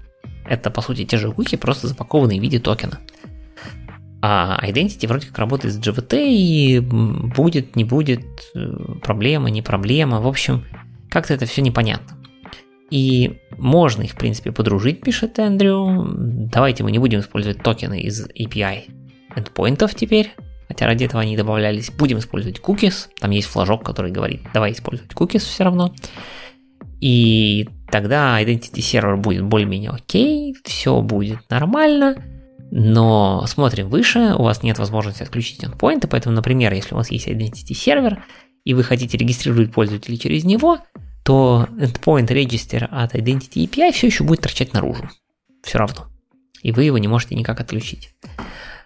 А, Андрю попробовал все это совместить в одном продукте, в одном приложении. Он добавил Identity Server. А шаблончик для Identity Server позволяет добавить некоторое количество Razer страничек там, для логина регистера. Все эти странички были удалены, добавили middleware API endpointов, дописали logout endpoint руками, и дальше начали дергать, он начал дергать эти самые endpoints, ну, просто из Postman, условно, или из консольки браузера, чтобы понять, как это будет работать совместно. С аутентификацией вроде плюс-минус заработало, то есть можно залогиниться и даже посмотреть на этот самый э, токены, ну, в смысле, на клеймы, что там внутри находится, все замечательно работает. А вот дальше возникает такой, такая проблема. Если вы, например, разлогинились и в обычном приложении как раньше это было, да, пойдете куда-нибудь на какую-нибудь страничку, где вам нужно быть залогиненным, то там срабатывает автоматический редирект на страничку логина. Выглядит все это красиво и здорово. А вот в версии с Identity API API вам никакого редиректа не вернет. API аккуратно возвращает 401.403. И как сделать, то есть вам нужно либо в вашем SPA писать, в этом случае переход на логин, либо приседать и упражняться с штуками, называемыми uh, Authentication Schemas и хендлеры в самом SPNet, чтобы сделать автоматический редирект, возврат там какого-нибудь редиректа на страничку логина прямо из middleware. Короче, писать придется много, зачем это дружить, непонятно. Э, скорее всего, найдутся те, кто это будут пытаться делать, не очень, может быть, понимая всю сложность всей этой идеологии identity серверов, identity API, все это очень похожие названия, делаются разные вещи. Скорее всего, вам потребуется писать очень много кода, поэтому 20 раз подумайте, надо ли оно вам, нужно ли вам затаскивать identity API в ваш продукт, подумайте, как вы будете его использовать, как вы будете его развивать, и вообще, зачем он вам нужен. Потому что пока не очень понятны его use cases, кроме, ну, каких-то очень простых приложений, в которых э, вы хотите, в простых приложений с э, single page application фронтендом, в котором вам не лень написать собственный UI для логина. Кажется, это какая-то очень узкая ниша. Слушай, не знаю, я бы здесь поспорил. Мне кажется, что Энди пошел Эндрю, Кеннеди, Эндрю. Да, Эндрю пошел на, натягивать сову на глобус. Ну, то есть, э, реально Identity API были созданы не для этого. Общем, если у вас Identity сервер есть, то прекрасно живите на Identity сервере, и это не ваш use case.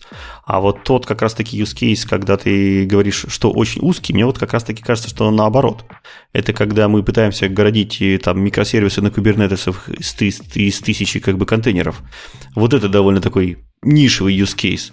Да, то есть только большие компании себе могут позволить. А если мы возьмем, например, обычные там магазинчики, которые делаются, там сайтики на коленке, которые делаются, то есть такие ну, мелкий и средний сегмент, то там как раз-таки у тебя и будет одно большое приложение, которое для себя должно обеспечить вход пользователей, ну, то есть какой-то элементарный логин для админов, может быть, или для пользователей, там, которые корзины наполняют, им, им нужны пользователи, им нужно как-то логиниться, им нужно что-то делать. И вот там эти Identity API вот прекрасно цветут и пахнут.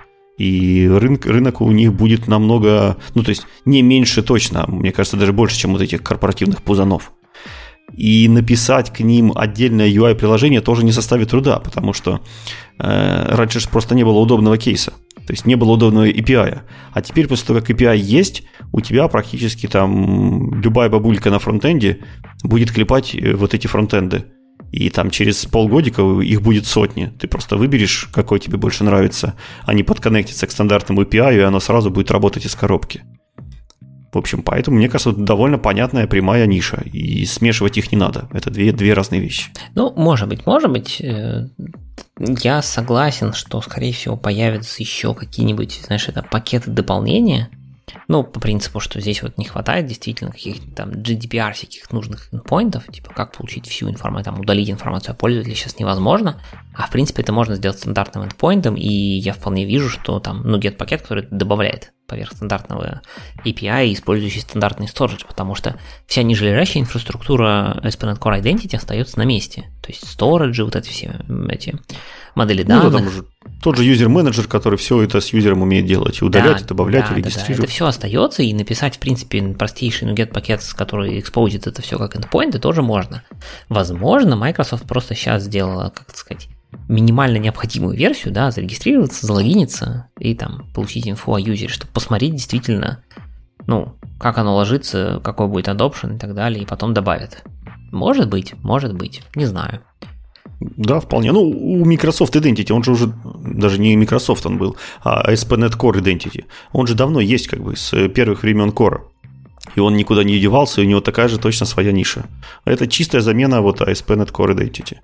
Ни ну, больше, ни меньше. Наверное. Ну, да, я, опять же, у меня как бы взгляд немножко, так сказать, biased э, в каком-то смысле, потому что я ни разу не писал проектов, продуктов, и не работал с проектным продуктом, где был бы полноценный вот user management именно в в чистом виде ASP.NET Core Identity, да, с Razer, вот этим всем. Вот вообще ни разу не видел в реальной жизни таких. Ну, потому что есть доступ, наверное, к каким-нибудь контейнерам, облакам, Kubernetes, Контейнера, облака, Identity ну, сервера. Вот для этого тебе вот еще DevOps-команда да. отдельная, потом ну, психотерапевты для DevOps-команды. Не, не, не, не отдельная, не надо. Мы не всегда так это. Ди, ты, подожди, ты же сам рассказывал, что не должно быть отдельной DevOps-команды. Вернее, должна быть, но она не про то. Конечно, не должно, и не про то, опять же, но это же этот, устоявшаяся индустрия, ты ее просто так не сломаешь. И под индустрию как бы есть понятные стандарты. Ну, в общем, а, я почему то есть, и говорил... Мне кажется, ниша есть, мне кажется, ниша есть, Microsoft э, понимает, куда нацелиться, и ну, своего, своего пользователя ATP-шки найдут. То есть, мне кажется, не, не зря, не даром. Потребители у них будут. Ну вот, и я поэтому и говорю, что это такая очень нестандартная статья для Эндрю, потому что обычно он как бы, ну, либо просто детально разбирает, либо как бы прям говорит, о, да, крутая фича. Это, по-моему, одна из немногих его статей, где он пишет, типа, блин, что-то как-то я не понимаю. То есть, может быть, он тоже как-то, у него байст мнение, там, как консультанта, что много видел именно больших корпоративных систем. Не знаю. Ну, поглядим, э, будут выходить новости, будут выходить статьи про это дело. Как только будет выходить, мы их будем, конечно, в подкасте обозревать. И таким образом, если вы будете внимательно слушать в течение ближайших двух лет, наверное, вы тоже составите правильную картинку. Да, да, да. Э, наверняка. Пойдем дальше. Э, время уже осталось немного. Давай еще одну статейку забросим.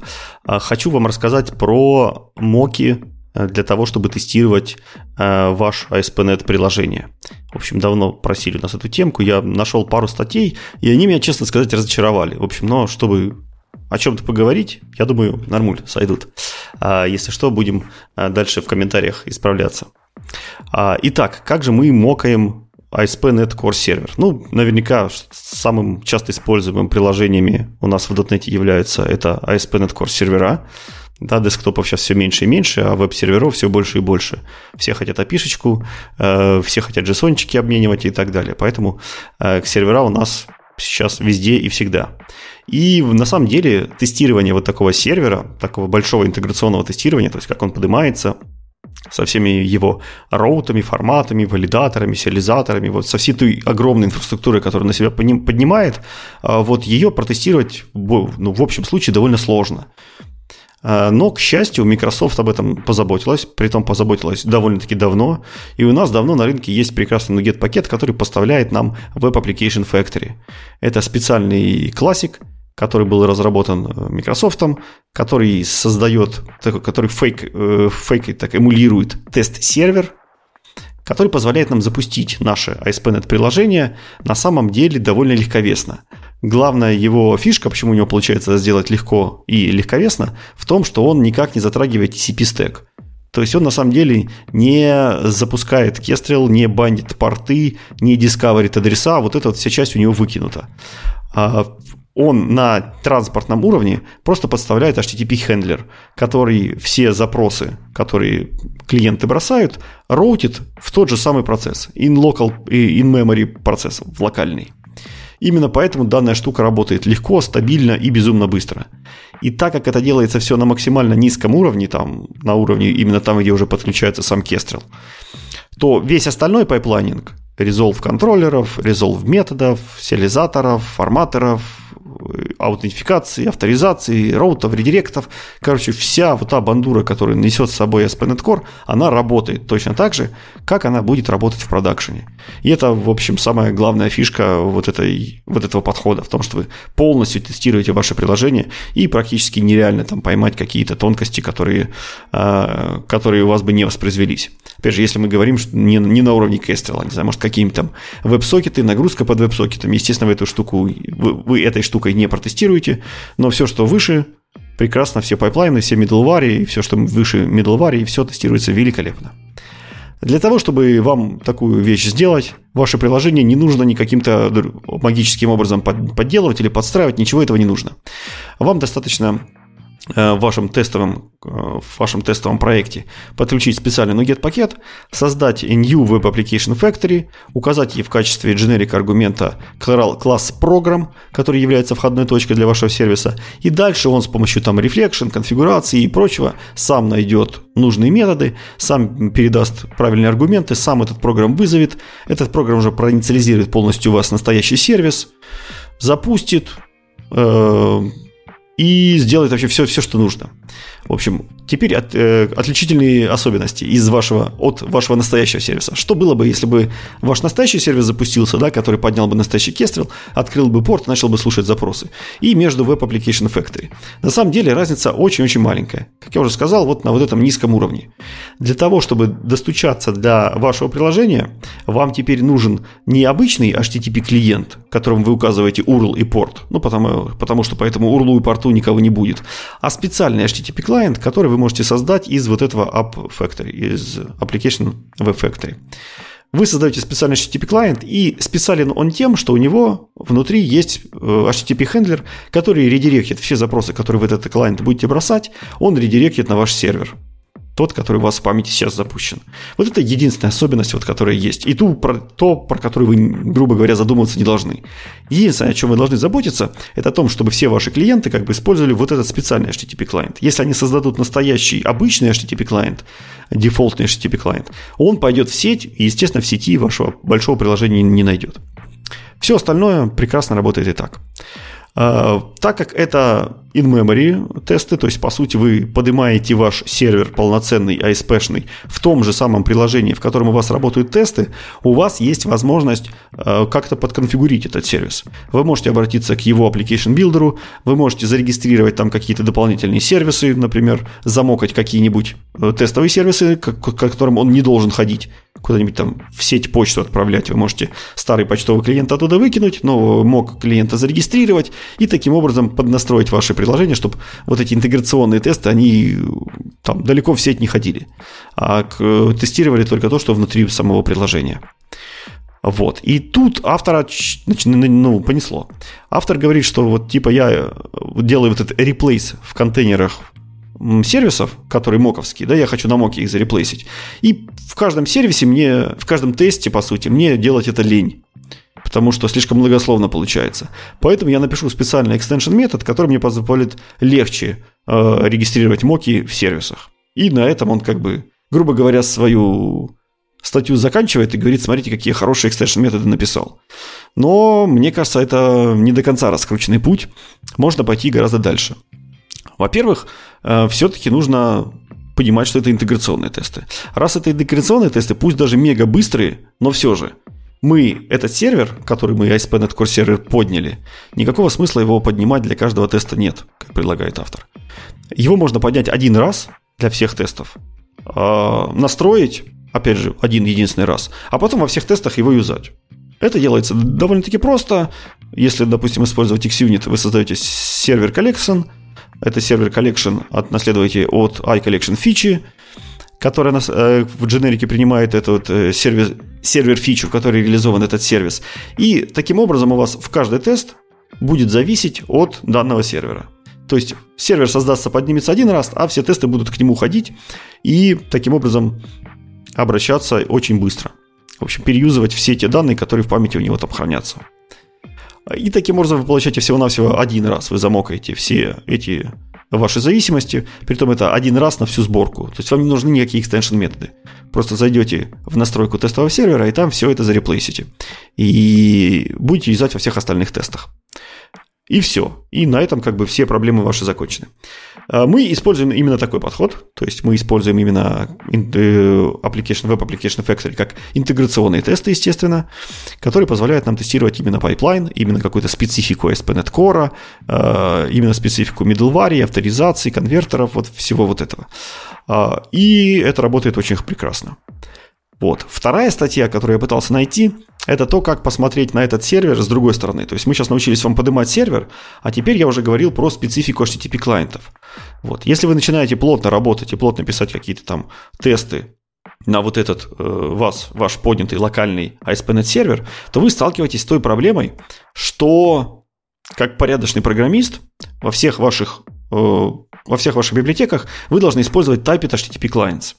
В общем, если вы не знаете, что такое, посмотрите, это официальная рекомендация Microsoft, то есть как теперь создавать HTTP-клиенты, после того, как у нас появилась там HTTP Client Factory, после того, как мы научились DNS кэш э, сбрасывать, после того, как мы научились переюзывать message инвокеры, которые их там пул целый сделали. В общем, после того, как у нас появилась новая концепция HTTP клиентов, свежих, модных, бодрых и красивых, в общем, официальная рекомендация Microsoft – это создавать и тайпить HTTP клиенты.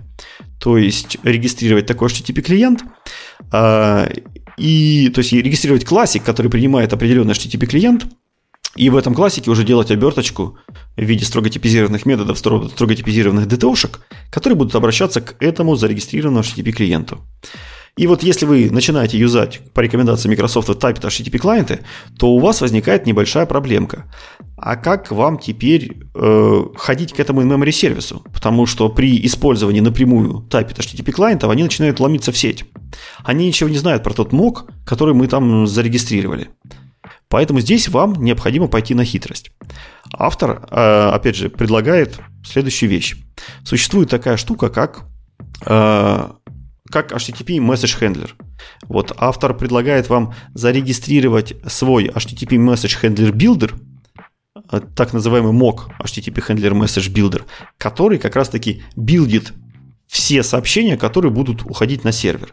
Перекрыть там определенный э, метод, который в определенных случаях, а эти случаи у вас будут конфигуриться через, э, через параметр, в качестве параметра будет выступать, выступать concurrent dictionary, и в этом concurrent dictionary вы будете передавать название строго типизированного клиента и хендлер, который нужно будет обработать, чтобы этот э, запрос от этого клиента ушел куда надо. В общем, это не только на словах сложно описать, это и в коде слишком перегружено. Ну, то есть понятно, что он там хочет сделать, но сделано это опять через какую-то попеньку. А, и это обидно, потому что я как бы подбирал как раз парочку тех авторов, которые мы часто обсуждаем и часто как бы часто приводим их в пример, но вот оба они как-то не дотянули тему. Дотягиваю за него тоже. Как можно сделать намного легче? У всех Typed HTTP клиентов, то есть строго типизированных клиентов, есть прекрасная особенность. Они регистрируются в так называемом пайплайне. И этот pipeline легко можно конфигурировать, расширять или настраивать. Для этого вам достаточно реализовать такой классик, такой интерфейсик, который называется IHttp Message Handler Builder Filter. Название сложное, но на самом деле э, результат работы его довольно примитивен. Он регистрирует просто месседж-хендлеры. Месседж-хендлеры – это тот pipeline, который строится для любого HTTP клиента. То есть, когда вы в HTTP клиенте выполняете какой-то запрос, типа «пойди мне к серверу, э, к серверу .NET.ru», он сразу вам запускает определенные пайплайны. И это можно представить с ASP.NET Core middleware. Вот только там они называются middleware, а у HTTP клиента такие штучки называются handler.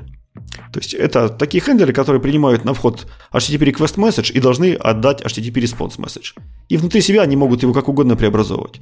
Очень часто в этих хендлерах, например, добавляют какие-то заголовки, которые нужны. Или авторизацию, которая вам нужна. Или, может быть, проверяет статус-код или результат, который вернулся. Здесь же часто делают кэширование, например, частых каких-то запросов и ответов. В общем, это очень хорошая такая рабочая лошадка. Прям очень хорошо сравнивается с middleware. Как те эксплуатируют по полной, так и эти обычно люди эксплуатируют по полной. Что же в нашем случае происходит? В нашем случае мы можем написать такую middleware, которая внутри себя может редиректить все ваши запросы, которые направляются в сеть, может редиректить в наш in-memory тестовый Web Application Factory сервис, то есть в наш тестовый сервис. Более того, так как мы знаем, по какому адресу по, поднят наш тестовый сервис. Ну, по сути, у него адрес называется localhost и все.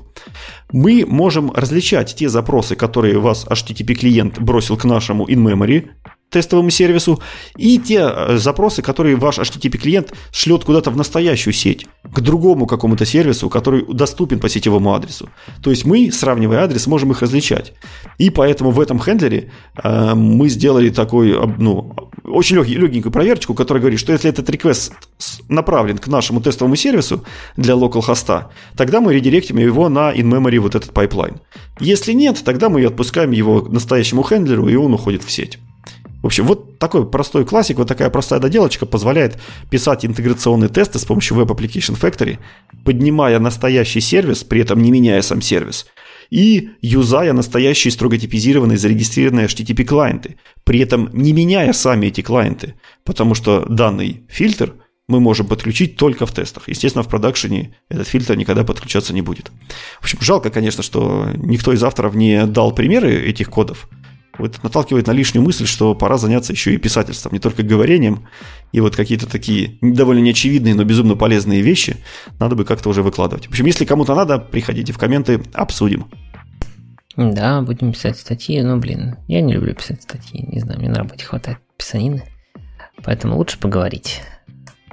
А потом Поэтому нам нужен отдельный секретарь Писун, который ну, будет за нас писать статьи. Писатель, да. А, ладно, Посмотрим, поехали тогда на последнюю, последнюю уже тему. Да, да, последняя тема, кратко о разном. Набралось у нас всего три статейки на эту тему. Я даже думал одну включить в основной выпуск, но что-то я потом почитал и понял, что нет, не тянет она на основной выпуск. Но начнем по порядку. Во-первых, вышла Polly V8. Polly это такая библиотечка, которая позволяет вам в вашем .NET приложении настроить все, что вы хотите с точки зрения э, ретраев, всяких э, политик, значит, э, circuit брейкеров и, и прочих таких штук, которые незаменимы и без которых не обойтись, когда вы пишете что-то распределенное. А восьмая версия это прям довольно большой и сильный рефакторинг всего и вся там сильно э, улучшилось много чего, настолько большое и настолько сильно, что теперь аж Nuget Packet по-другому называется, он теперь называется poly.core, видимо подразумевается, что там есть еще и плагины теперь, ну или какие-то расширения. А, улучшили скорость, поменяли термин, раньше все называлось policy, теперь это называется стратегия. И появилась концепция resilience pipelines, то есть те самые пайплайны надежности или как там не знаю, отказоустойчивости, той самой, ради которой Polly использует. А, унифицировали э, разные, значит, синки и осинки, Раньше можно было что-то делать только синхронно, что-то только асинхронно, соответственно, теперь все можно делать абсолютно одинаково. А нету больше никаких статических API, все, значит, э, там написано правильно, и можно там мокать, если где-то надо в тестах там реализовывать интерфейсики и вот это все. Э, по-новому конфигурируются и завезли какую-то пачку телеметрии. То есть э, я, честно говоря, Полли настолько плотно не пользовался, чтобы там телеметрию какую-то оттуда считывать, но говорят, теперь есть там полноценная поддержка телеметрии. В общем, говорят, прям супер-супер релиз надо брать. Ну, наверное, было бы удобно посмотреть, сколько раз он пытался, сколько получилось, сколько нет. Ну, то есть такие стандартные нет. его попытки. Да, какая телеметрия, понятно, но как-то мы вот обходились, видимо, нашей внешней, по-моему. Наверное, у нас просто висело что-то дополнительное. Можно было что-то понять из наших а, остальных телеметрий. Вот. Но, да, говорят, видел несколько мнений, что прям очень хороший релиз. Берите. Единственное, я вот не посмотрел, с чем он совместим, потому что понятно, что там есть какие-то минимальные требования по рантайму, ну, в смысле, по версии .NET. Вот это я что-то не посмотрел, с чем он там сейчас совместим у нас минимально. Но в любом случае, восьмерка скоро зарелизится, все мы переходим на восьмерку, в общем, поэтому ха-ха. Да, может быть, далеко не все. Ну ладно. А вторая статья – это статья Стивена Клири. Вот она как раз, я сначала хотел ее включить в основной выпуск, но она довольно технически сложная, поэтому оставлю, так сказать, для самостоятельного чтения. Она про memory mapped файлы и про то, как из них читать данные. А, как и Клири, с memory mapped файлами я лично работал очень давно, во времена C++, виндового программирования, вот это всего. Это на самом деле способ не читать файл, а сказать операционной системе, что, мол, если я буду смотреть вот в эти адреса виртуальной памяти, сделай так, чтобы я смотрел в контент файла. То есть ровно так у нас подгружаются на самом деле операционной системой всякие exe и DLL файлы, когда мы их грузим. То есть их никто не читает с диска с точки зрения там типа прочитать в буфер, записать в память, они делают вот именно как memory mapped файлы. То есть это автоматически поддержано на уровне операционной системы. И вот э, Клирик как раз показывает, как это сделать в C-Sharp как замапить файлы, как к ним получать доступ, а самое главное, как сделать так, чтобы вы получали не просто доступ к набору байтиков, а доступ к набору байтиков через ваши структуры данных, которые как бы накладываются поверх. То есть C-Sharp будет думать, что именно в этом месте лежит ваша структура данных, а на самом деле там лежит э, файл, который лишь физически есть на диске.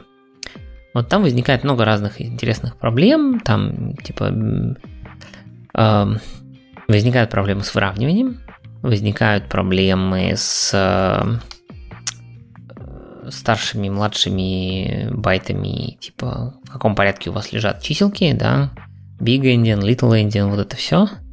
А возникают проблемы забавные с исключениями, то есть вы вроде как используете структуры, то есть вы вроде как не делаете никакого файла IO с точки зрения кода, но фактически вы его делаете, и там могут возникать исключение доступа к файлам, хотя вы всего лишь, например, просто читаете поле из структуры. Ну, то есть много всяких разных таких приседаний, вот как раз в статье написано, э, что с этим делать, как с этим работать. Ну, статья, типа, первая из обещанного набора статей, поэтому, возможно, там не все досконально написано, но если вам вдруг зачем-то нужно быстро и типизированно читать из файла, может быть, это интересный способ на винде, по крайней мере, с этим работать. Я, кстати, не знаю, на Linux, наверное, тоже есть какая-нибудь концепция memory файлов, но что-то я не работал с ними. Да, там есть. То есть, получается такая zero-cost сериализация у тебя, по сути, да? Ты можешь в файлик писать структуры и читать же их. Zero-cost бинарная сериализация даже, я бы сказал. Ну, бинарная, да, да, конечно. Да. А, ну, прикольненько, да, хотя я тоже с memory mapped файлами лет 10 назад сталкивался, что-то давно их не использовал как-то. Да не а... надо, не нужны они сейчас пишем. Ну, раз обратился, значит, ему тоже зачем-то понадобились. Ну, зачем-то понадобились. Посмотрим. Ну, как бы, да. В обычных бизнес-приложениях, скорее всего, вряд ли потребуется. А вот если вы пишете какую-нибудь базу данных или еще что-нибудь, то может быть, может быть.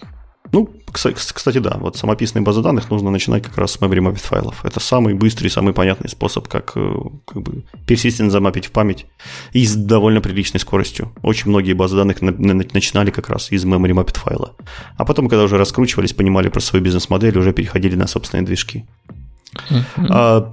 Так, я еще нашел интересную статейку про pattern matching in C-Sharp. В общем, мы очень много там в течение многих выпусков обсуждали там нововведения в паттерн матчингах и так далее. Но дело в том, что это такие маленькие какие-то кусочки кода, которые довольно сложно там в голове удержать или как-то, может быть, систематизировать полностью, если говорить о них там размазано в несколько лет. И вот хорошая статья, которая прямо собирает четко, без лишней воды, Э, всякие нововведения в паттерн-матчинге, начиная прямо от C-Sharp 7 и заканчивая C-Sharp 11.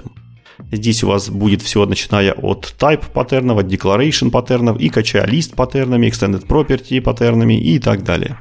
В общем, все это интересно очень посмотреть, хотя бы визуально, там, к чему шел C-Sharp, какие шаблоны были добавлены в какой версии и вообще, что мы умеем делать. Потому что, глядя на некоторые из них, я э, даже представить себе не могу, в каких бы случаях они бы мне пригодились.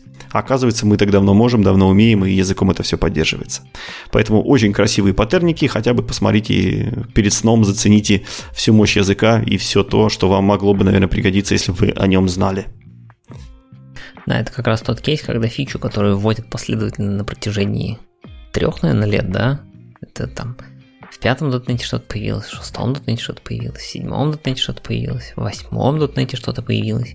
Уже как-то сложно следить, что когда появилось и что ты, ты не помнишь иногда, что где было. Ну да, но ты еще видишь, еще основная проблема в том, что они не очень поддаются какой-то систематизации. А все эти паттерн-матчинги, у них у всех практически там разный синтаксис, разные аргументы, разные параметры. В общем, очень много у них всего разного. Такая вариативность довольно большая. Поэтому как-то все в голове это систематизировать, а потом в течение нескольких лет наполнять, э, смыслом вот так не получится. Надо все-таки зайти и посмотреть, а что, что там и как оно бывает. Ну и попробуйте пописать, иначе забудете опять. Это точно. Ладно, давайте заканчивать. Сегодня у нас э, нет почти новостей от Microsoft, но мы все-таки посмотрели на новые возможности такого псевдорефлекшена в восьмом дотнете для частных случаев – посмотрели, вспомнили, что нового в System Text JSON в восьмерке, узнали техническую информацию о том, что же Microsoft выяснил про зеленые потоки, посмотрели внимательно и лично на C-Sharp DevKit, можно пользоваться, глянули мнение Эндрю Лока на тему Identity API Endpoint, посмотрели на то, как надо правильно мокать зависимости в тестах ASP.NET Core, ну и кратенько посмотрели на всякие полли там и странные статьи про э, memory mapped файлы. Примерно так на сегодня. Хорошо, посидели. Э, всем до новых встреч. Не забывайте, шары, лайки, репосты, донаты. Все ждем, все любим. Э, и до новых встреч. Всем пока. Всем пока.